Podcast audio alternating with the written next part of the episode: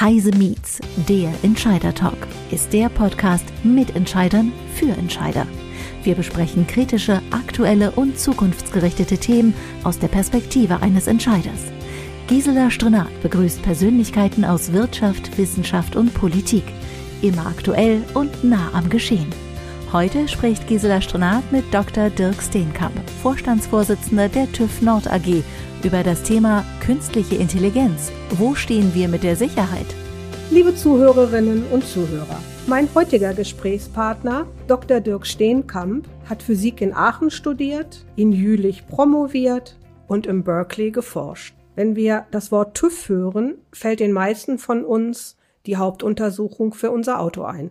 Der TÜV macht aber sehr viel mehr. Dirk, Kannst du unseren Zuhörern und Zuhörerinnen vielleicht am Anfang erklären, was eure Aufgaben sind? Ja, hallo Gisela. Äh, ich freue mich natürlich erstmal ausgesprochen, dass ich heute hier zu Gast sein darf und kann und äh, sende auch meine allerbesten Grüße schon mal an die Zuhörerinnen und Zuhörer. Sehr gerne erzähle ich natürlich über mein Unternehmen, äh, die TÜV Nord Group. Wir sind ja mittlerweile eine große Familie von über 14.000 Mitarbeitenden weltweit. Ich sage immer, wir sind in über 50 Ländern mittlerweile zu Hause mit eigenen Landesgesellschaften, aber wir sind auch in weit über 100 Ländern aktiv als Dienstleister, wo wir verschiedenste Tätigkeiten verrichten. Wir sind als Unternehmen in sechs Geschäftsbereiche gegliedert. Das ist natürlich die Mobilität, die jeder von der Hauptuntersuchung kennt, aber auch äh, sehr großer Geschäftsbereich ist der Industrieservice. Da geht es einfach um die Wartung, die Inspektion, die Prüfung von Anlagen, Industrieanlagen, aber auch das ganze Zertifizierungsgeschäft. Dann äh, machen wir auch etwas unter der Erde, nämlich die Exploration von Rohstoffen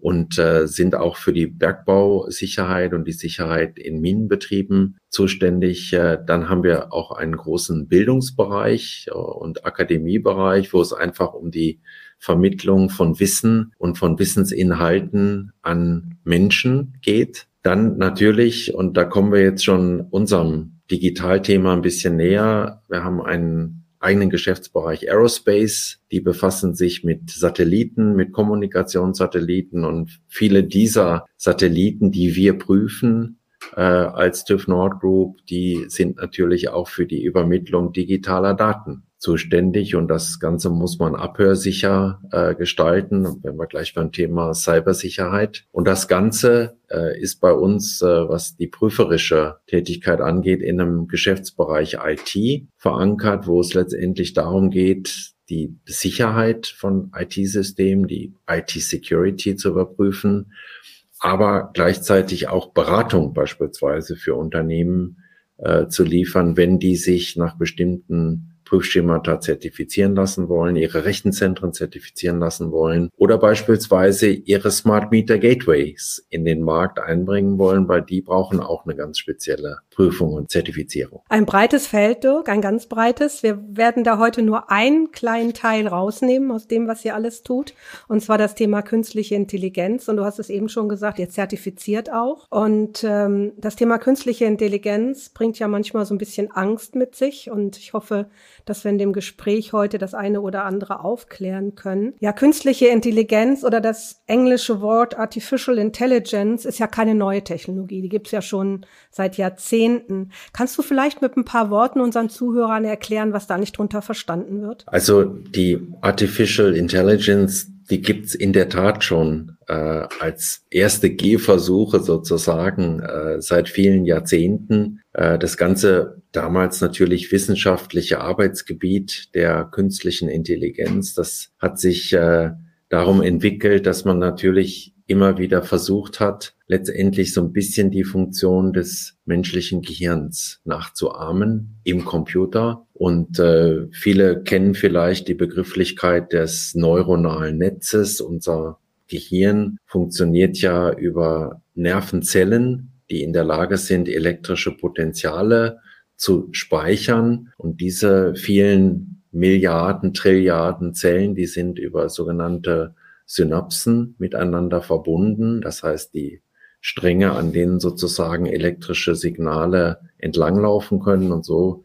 tauscht sich dieses Netz permanent aus und unsere Sinneseindrücke, unsere Gefühle, all das wird in Form von elektrischen Potenzialen letztendlich in unserem Gehirn abgelegt. Und natürlich eignet sich jetzt ein Computer dazu, sowas simulatorisch sozusagen nachzuspielen. Und interessanterweise, äh, du hast es gesagt, ich habe in, äh, in Aachen an RWTH Physik studiert und ich hatte beispielsweise in meinem Grundstudium ähm, hatte ich eine äh, ja, Assistentenrolle an einem Lehrstuhl für theoretische Physik. Und damals war ich mit einer der ersten am Lehrstuhl, die auf einem der ersten IBM, damals AT, quasi Tabletop-Computer, ein neuronales Netz programmieren durften. Das bestand damals aus drei Synapsen, also drei Nervenzellen sozusagen, die miteinander verbunden waren. Aber das waren zu der Zeit, das war so Mitte der 80er, waren das so die ersten Gehversuche, die man in der Wissenschaft äh, unternommen hat. Und das ganze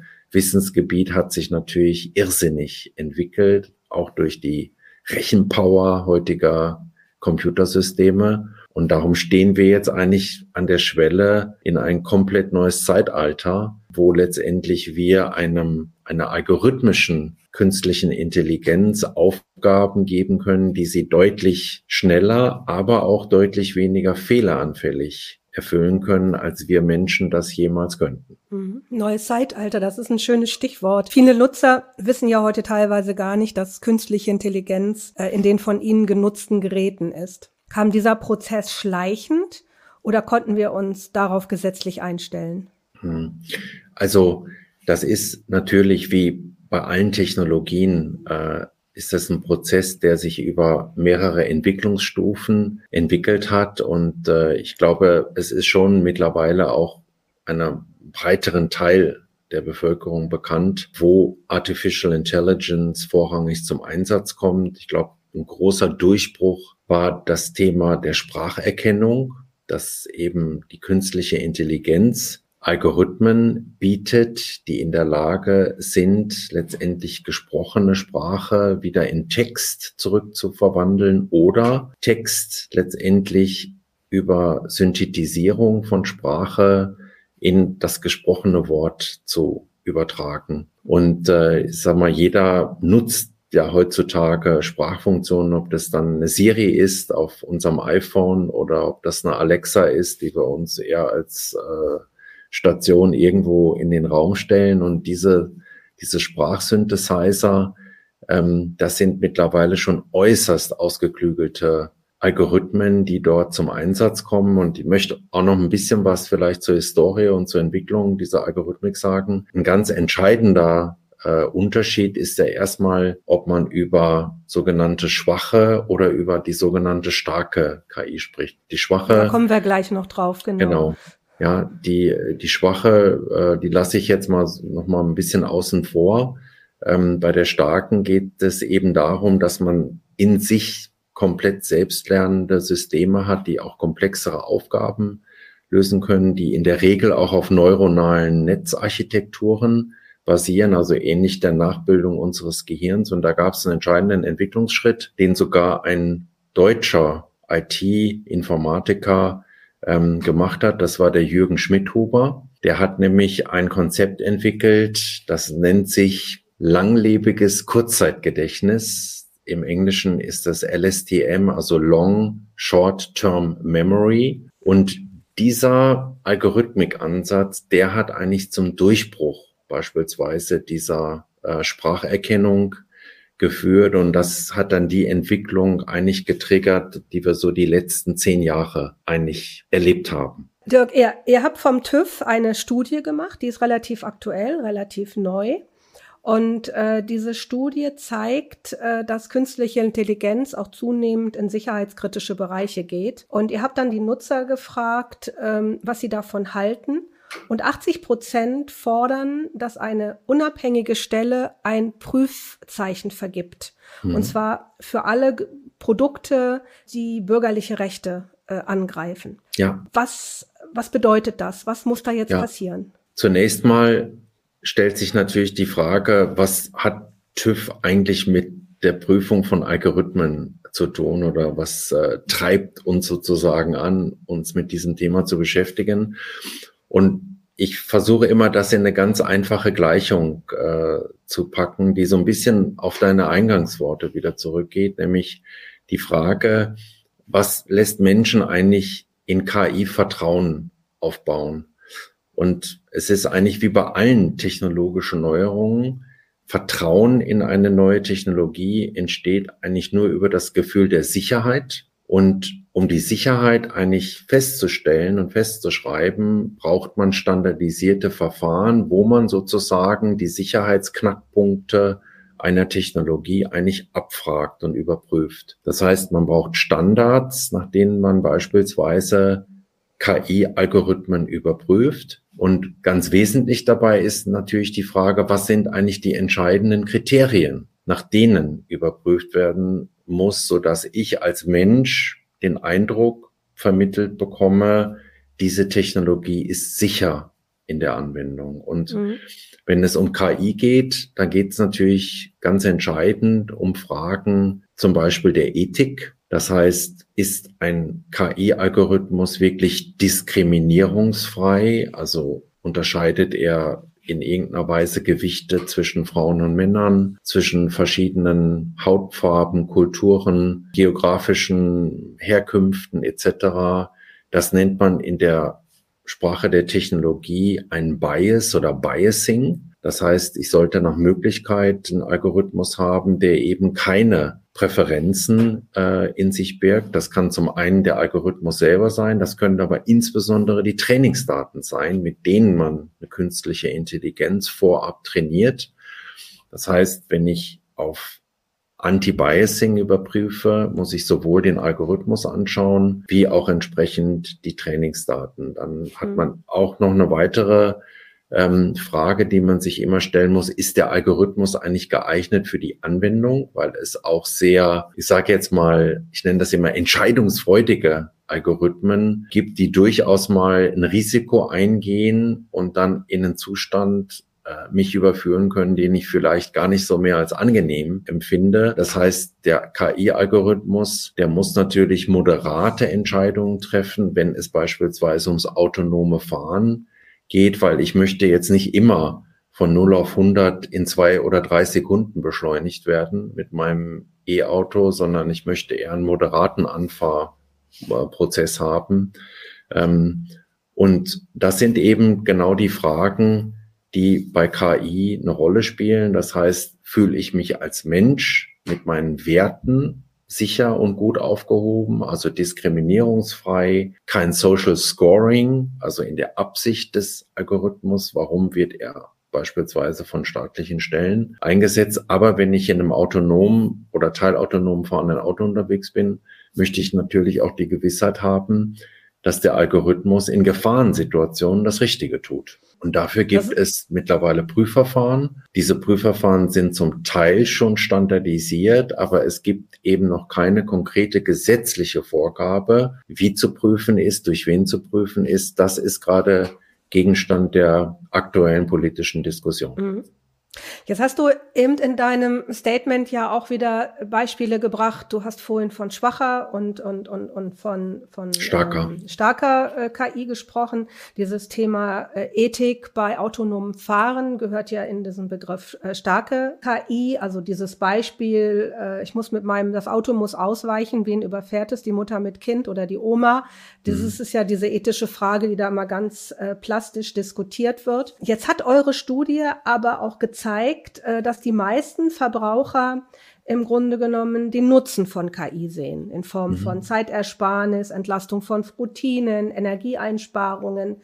Aber auf der anderen Seite haben sie auch Angst. Du hast das eben erwähnt, sie haben Angst vor Hackerangriffen, sie haben Angst vor Massenüberwachung, das was, was ja in China passiert, sie haben Angst, Missbrauch von Daten, Manipulation, Arbeitsverlust, Diskriminierung, hast du gerade eben auch gesagt, und so weiter. Wie kommen wir aus dieser Schere raus? Auf der einen Seite ähm, dieser Wille, ich will was tun, aber auf der anderen Seite mhm. auch dieses Brauchkrummeln, wie du es vorhin genannt hast, dass es mich auch belasten kann. Also es gibt da eigentlich schon einen klar definierten äh, Weg, äh, der wurde eigentlich schon im Februar 2020 festgelegt. Äh, und zwar, es gibt, äh, oder zu dem Zeitpunkt wurde ein sogenanntes Weißbuch veröffentlicht, ein Weißbuch der äh, EU zur künstlichen Intelligenz. Und darin wurde eigentlich schon relativ klar beschrieben, dass es eine EU-weite Regulierung von künstlicher Intelligenz geben wird, wo eben genau die Aspekte, die du gerade genannt hast, eine Rolle spielen werden. Man hat sich damals schon dafür ausgesprochen, dass man einen risikobasierten Regulierungsansatz fahren möchte. Das heißt, die Überprüfung und dann auch Zertifizierung möglicherweise von KI-Algorithmik muss sich immer danach orientieren,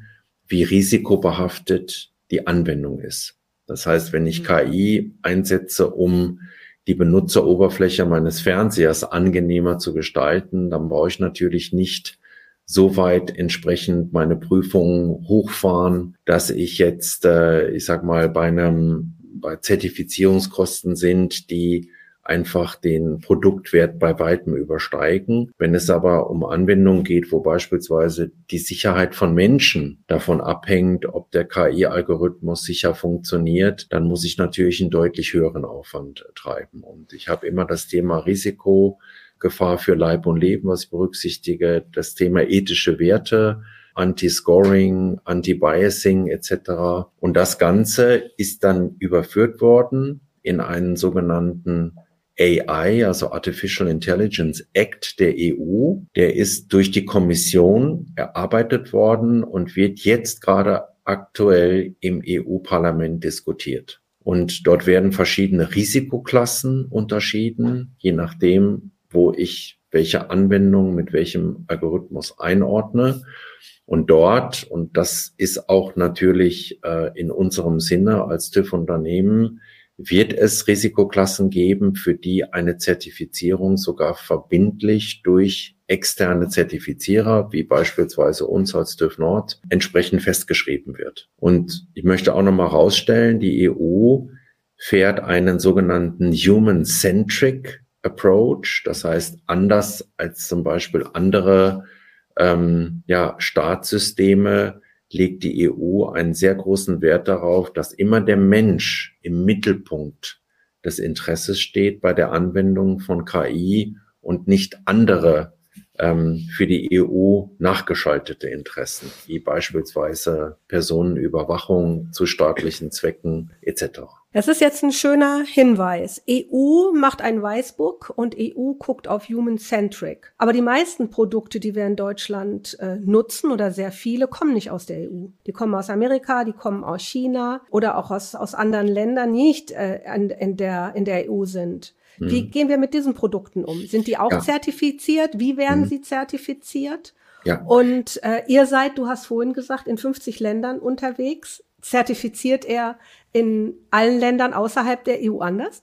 Ja, also ähm, es ist äh, Stand heute so, dass es noch keine gesetzliche Vorgabe gibt für die äh, Zertifizierung von KI generell. Natürlich in bestimmten Anwendungsfällen, wenn es zum Beispiel um das äh, teilautonome oder autonome Fahren im Auto geht, um Bremsspurassistenten, die eine KI einsetzen, dann gibt's dort bestimmte Regularien, ähm, auch der EU, die bestimmte Prüfungsschritte bei der sogenannten Homologation einfach vorschreiben. Also dort ist EU äh, Recht schon in Anwendung, wodurch KI in gewisser Weise reguliert wird. Aber wir warten jetzt eben auf so einen AI-Act, der dann auch eine verbindliche äh, Rechtsstruktur bildet für die EU und die einzelnen Mitgliedsländer sind dann eben aufgefordert, diese EU-weite Regulierung in ihre nationalen Rechtssysteme zu überführen. Und ähm, das wird dann auch natürlich anwendbar sein auf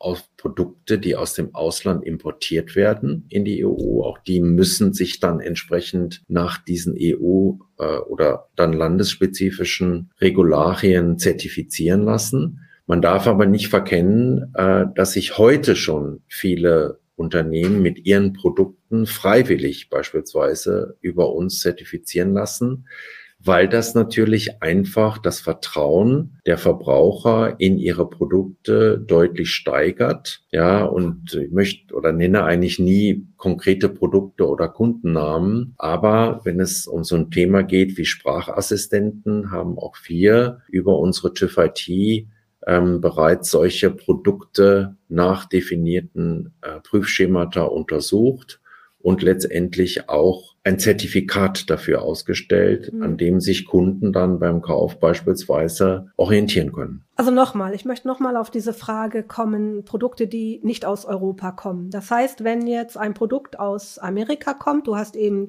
wir wollen keinen Namen nennen, eins genannt, dann zertifiziert ihr das nach EU oder nach deutschen Regeln nach, damit es am deutschen Markt nach europäischen und deutschen Gesetzen zertifiziert ist.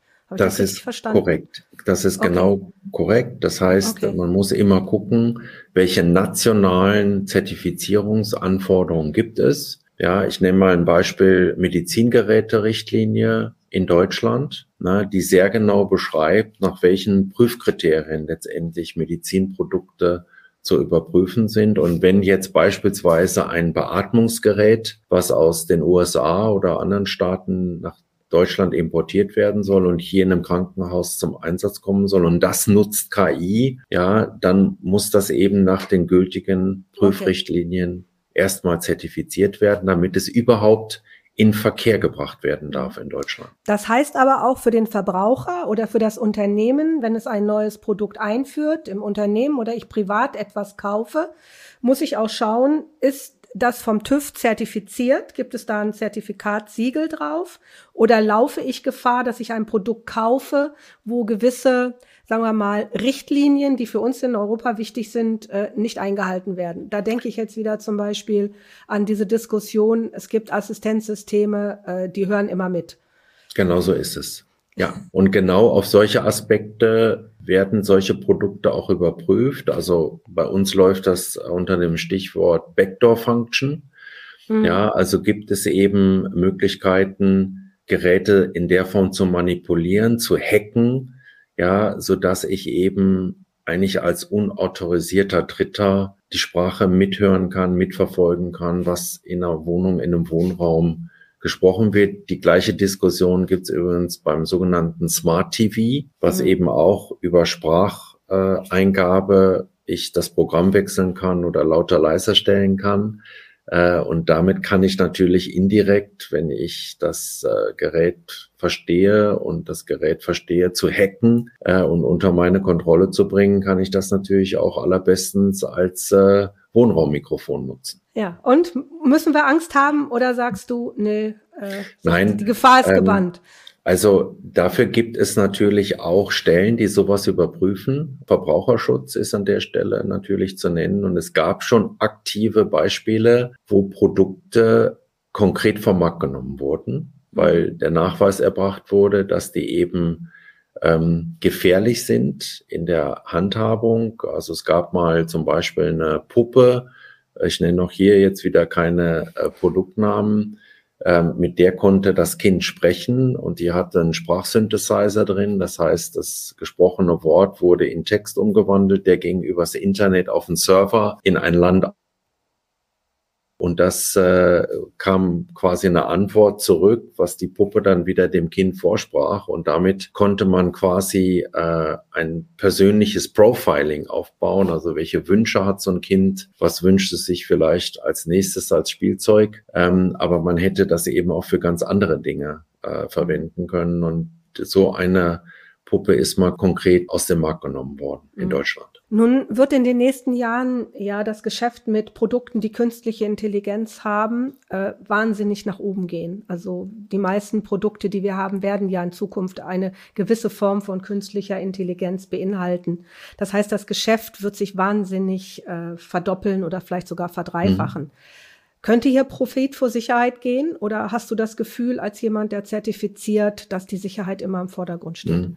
Also bedingt eben durch Aktivitäten sowohl in Deutschland in der Gesetzgebung wie aber auch in der EU ist eigentlich schon klar definiert, KI wird reguliert werden. Äh, jetzt ist nur noch die Frage, in welcher Ausführungsform. Mhm. Äh, das heißt, welche Risikoklassen gibt es, wie viele, wie ordne ich bestimmte Produkte einzelnen Risikoklassen äh, zu und gibt es dann auch eine gesetzlich verpflichtende Prüfung durch neutrale Prüfinstitutionen wie beispielsweise den TÜV. All das muss jetzt quasi durch das EU-Parlament beschlossen werden. Dann muss es in nationale Rechte entsprechend überführt werden. Aber dass eine Regulierung kommt, das steht eigentlich äh, heute schon sehr klar fest. Und man muss aber auch immer einsehen, der Verbraucher hat letztendlich immer einen Vorteil davon, wenn es sich um einen gewissen Standards überprüftes Produkt handelt. Ich möchte auch hier ein, ein Thema nochmal äh, besonders hervorheben was wir auch im Moment sehr stark in der Presse vervielfältigt sehen, wo es einfach um die Normierung von Produkten und Normierung von Standards gibt. Und es gibt beispielsweise auch eine Normungsroadmap für künstliche Intelligenz. Die hat insbesondere der deutsche DIN e.V. entwickelt, also Deutsche Industrienorm, die sich auch intensivst mit digitalen äh, Themen äh, beschäftigen. Und auch wir als TÜV und TÜV-Verband haben dort einen aktiven Beitrag dazu geleistet. Und wir versuchen eben jetzt äh, Politik auch dahingehend zu beraten, auf solche schon über viele Jahre abgeleitete Normungsroadmaps für künstliche Intelligenz aufsetzen zu lassen, so dass wir hier auch zu einer handhabbaren Legislative kommen und nicht zu irgendeinem großkopferten Gebilde, was oder wo der letztendlich Nutzer keinen wirklichen Nutzen daraus hat. Und mhm. äh, letztendlich ist es dann auch ein Qualitätsmerkmal für KI in der Zukunft, sich eben bestimmten Prüfschemata und Zertifizierungen unterworfen zu haben. Könnte Europa hier eine Vorreiterrolle bekommen in der Welt? Definitiv. Also das ist auch so ein bisschen eigentlich äh, der Gedanke, der uns mit antreibt, weil wir schon auch eine sehr starke, natürlich auch gerade in Deutschland, äh, eine sehr starke Industrie haben, die viele innovative Produkte immer wieder neu herausbringt. Also gerade das ganze Thema ähm, wo es um Prozessautomatisierung geht, wo KI sehr stark äh, zum Einsatz kommt, weil es sich um häufig sich wiederholende Vorgänge handelt, die man mit KI sehr, sehr gut abdecken kann unsere deutschen Automobilhersteller, die natürlich massivst auf das Thema KI setzen müssen für die, äh, für das Auto der Zukunft. Und hier sehen wir natürlich eine ganz starke Vorreiterrolle in Europa. Und ich glaube auch, dass äh, mittlerweile andere Länder merken, dass das Thema eigentlich Zertifizierung, sich zertifizieren lassen, auch freiwillig durchaus ein Güte- und Qualitätskriterium ist für Kunden und damit auch Kaufentscheidungen aktiv positiv beeinflussen kann. Dirk, zum Abschluss unseres Gespräches würde ich gerne noch mal auf ein TÜV-Thema eingehen. Und zwar künstliche Intelligenz, hast du vorhin gesagt, ist ja eigentlich in jedem Auto. Nun haben wir am Anfang unseres Gespräches gesagt, äh, der TÜV ist eigentlich den meisten durch die Auto-Hauptuntersuchung bekannt.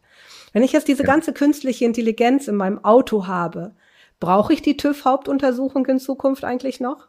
Ja, also das ist natürlich ein, äh, ein viel diskutiertes Thema. Äh, bei uns hängt ein ganzer Geschäftsbereich äh, damit dran. Interessanterweise hatten wir die Diskussion natürlich auch schon für das E-Mobil. Das heißt, die Umstellung eines äh, verbrennergestützten Autos hin in Richtung eines ja heute meist batteriegestützten E-Autos. Und interessanterweise hat sich die Zahl der Prüfpunkte gar nicht mal verringert, sondern sie hat sich sogar noch gesteigert. Äh, das ist einem ja beim ersten Hinschauen gar nicht so klar, aber bei einem E-Fahrzeug habe ich natürlich auch immer noch ein Chassis, ich habe immer noch Räder, ich habe eine Radaufhängung etc. Was ich nicht mehr habe, ist ein Abgassystem. Dafür muss ich aber an der Batterie viele Prüfungen übernehmen. Ich muss die Hochvolt-Sicherheit feststellen etc.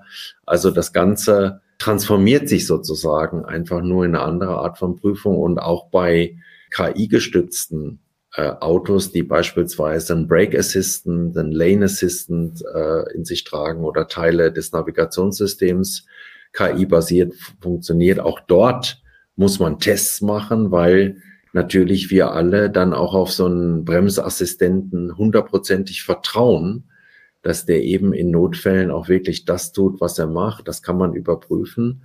Und das sind alles Prüfpunkte zukünftig, die Teil der Hauptuntersuchung sein werden. Und auch wir verändern uns als TÜV Nord. Es kommen bei uns natürlich Dienstleistungen meist durch Menschen zum Einsatz, also durch einen TÜV-Prüfer, der eben die Hauptuntersuchung abnimmt und der assistiert ähm, oder wird mittlerweile unterstützt äh, durch ein Assistenzsystem, was KI basiert ist. Äh, das ist so ein, also ein Spracherkennungssystem, was sozusagen die Sprache des HO-Prüfers direkt übersetzt in zum Beispiel Illustrationen oder auch in Textbausteine, die dann letztendlich als Anhang zu einem Prüf- oder Schadensaufnahmeprotokoll benutzt werden können. Und dieser Algorithmus merkt zum Beispiel auch, wenn ein HU Prüfer, eine Prüferin nicht mehr hundertprozentig bei der Sache ist, wenn sie beginnt, ein bisschen müde zu werden. Das erkennt er genau an dem Verlauf der Sprache. Also man analysiert sozusagen das Sprachspektrum des Sprechenden.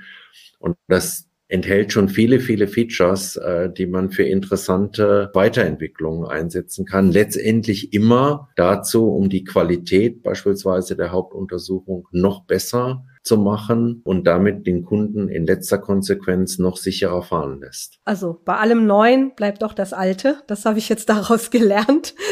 Der TÜV-Stempel am Auto ist immer noch wichtig und wird wohl auch noch eine Zeit bleiben, also äh, trotz KI im Auto. Dirk, ich bedanke mich für die vielen, vielen Informationen zum Thema Zertifizierung. Ich hoffe, dass wir unseren Zuhörern und Zuhörerinnen äh, ein bisschen Sicherheit geben konnten zum Thema Produkte mit KI. Und äh, ja, euch weiter viel Erfolg bei den ganz, ganz vielen äh, unterschiedlichen und tollen Aufgaben, die ihr habt. Ganz herzlichen Dank, äh, Gisela. Und äh, ich wünsche natürlich den Zuhörerinnen und Zuhörern einen interessanten Podcast. Und wenn es Fragen gibt, bitte sprechen Sie den TÜV Nord, die TÜV IT und unsere anderen Tochtergesellschaften immer gerne an. Wir haben jetzt übrigens auch so einen Sprachbot, über den man quasi seine Hauptuntersuchung buchen kann. Ich habe das selber mal ausprobiert. das funktioniert ganz famos.